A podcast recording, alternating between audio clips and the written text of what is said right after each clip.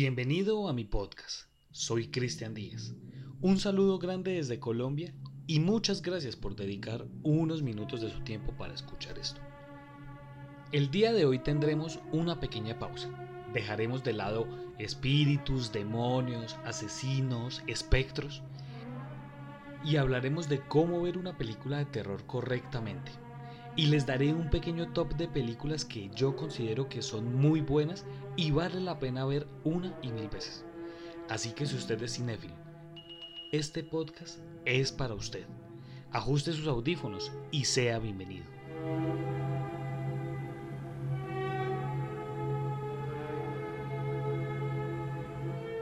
A lo largo de los años, el cine ha sido una de las maravillas del mundo. ¿Por qué digo esto? Porque el cine nos ha abierto la ventana a otras dimensiones. El cine inspira a ser o a vivir la multiplicidad. Pero dejando de lado este pequeño idilio, el cine no es bueno para ver una película de terror. ¿Por qué digo esto? En primer lugar lo digo porque si usted va a ver una película de terror, va a tener grandes distractores. Iniciando, puede existir alguien en la sala que siempre está murmurando o comentando cada aspecto de la película. Son de esas personas que no hacen silencio en ningún momento. Puede que lo hagan por temor o lo hagan para no caer en el juego de estar concentrados, o sencillamente porque deben hablar todo el tiempo. En segundo lugar están los celulares. Puede que existan las personas que no apaguen sus celulares o no los colocan en modo avión o en vibrador y cada ratico esté sonando el celular.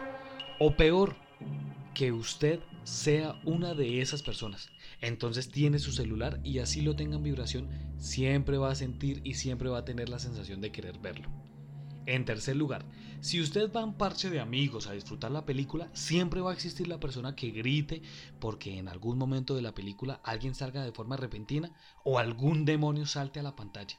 Y siempre, siempre habrá un grito. Y ahí en ese momento usted perderá la concentración. Entonces, después de estos lamentables sucesos, usted puede llegar a la conclusión de que la película es mala y usted, debido al mal momento, no disfrutó de la película debidamente.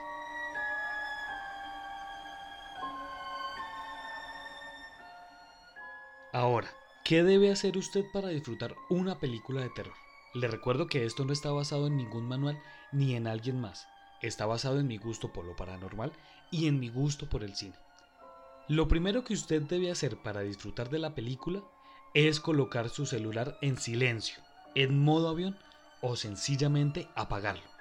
Esto es fundamental, porque una película que dura dos horas puede durar cinco horas, porque uno siempre pone pausa para contestar un mensaje, una llamada o ver Instagram, Twitter y así nunca podrá ver la película en paz.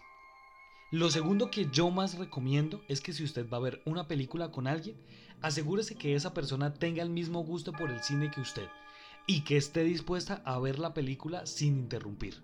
Porque ya que usted no está en el cine, no va a tener a su amigo molestando con las crispetas o molestando con los hielitos de la gaseosa o no va a tener a su amigo diciendo no entiendo o no va a tener los gritos de las demás personas.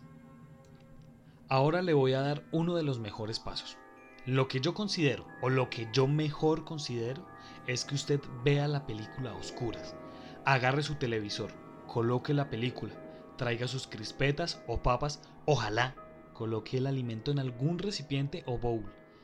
Lleve su gaseosa o refresco, cierre cortinas, la puerta de su habitación y ojalá haga esto por la noche. Y por supuesto, concéntrese en la película, métase en la trama de la película Viva ese momento como si usted fuera la persona que está en la pantalla. Ya después de estos pasos, usted se dará cuenta si la película es buena o no, si da miedo o no. De pronto la misma película que usted vio en el cine, en medio de la recocha con todos sus amigos, esta vez sí le dé miedo y muestre el verdadero significado.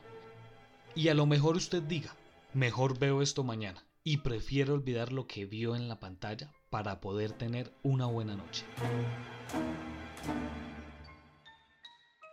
Para finalizar este podcast les daré un pequeño top 5 de películas que a mi punto de vista son muy buenas y dan miedo. El orden acá no influye ni de mejor a peor ni de peor a mejor. Inicio recomendando El exorcismo de Emily Rose. Esta película está basada en un caso de la vida real en el caso de Annalise Mitchell. De este caso tenemos un podcast y le recomiendo ir a escucharlo antes de ver esta película. Claramente en este top no puede quedar por fuera Psicosis de Alfred Hitchcock. Seguimos con El Resplandor. Esta película está basada en el libro de Stephen King y esta adaptación cinematográfica está dirigida por el gran director Stanley Kubrick.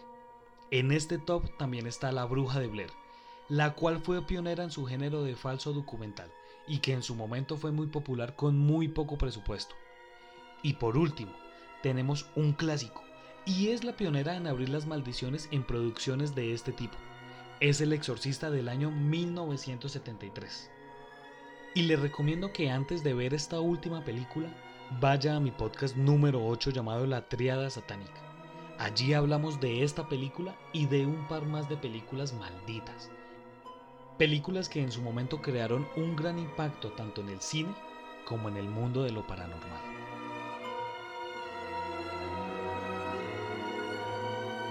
Si usted quiere tener más información acerca de este caso, síganos en Instagram como arroba Colombia Paranormal Podcast.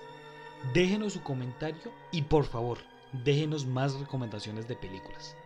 Muchas gracias por pasar por mi podcast. Soy Cristian Díaz y nos estaremos encontrando en otro caso misterioso de la Colombia Paranormal.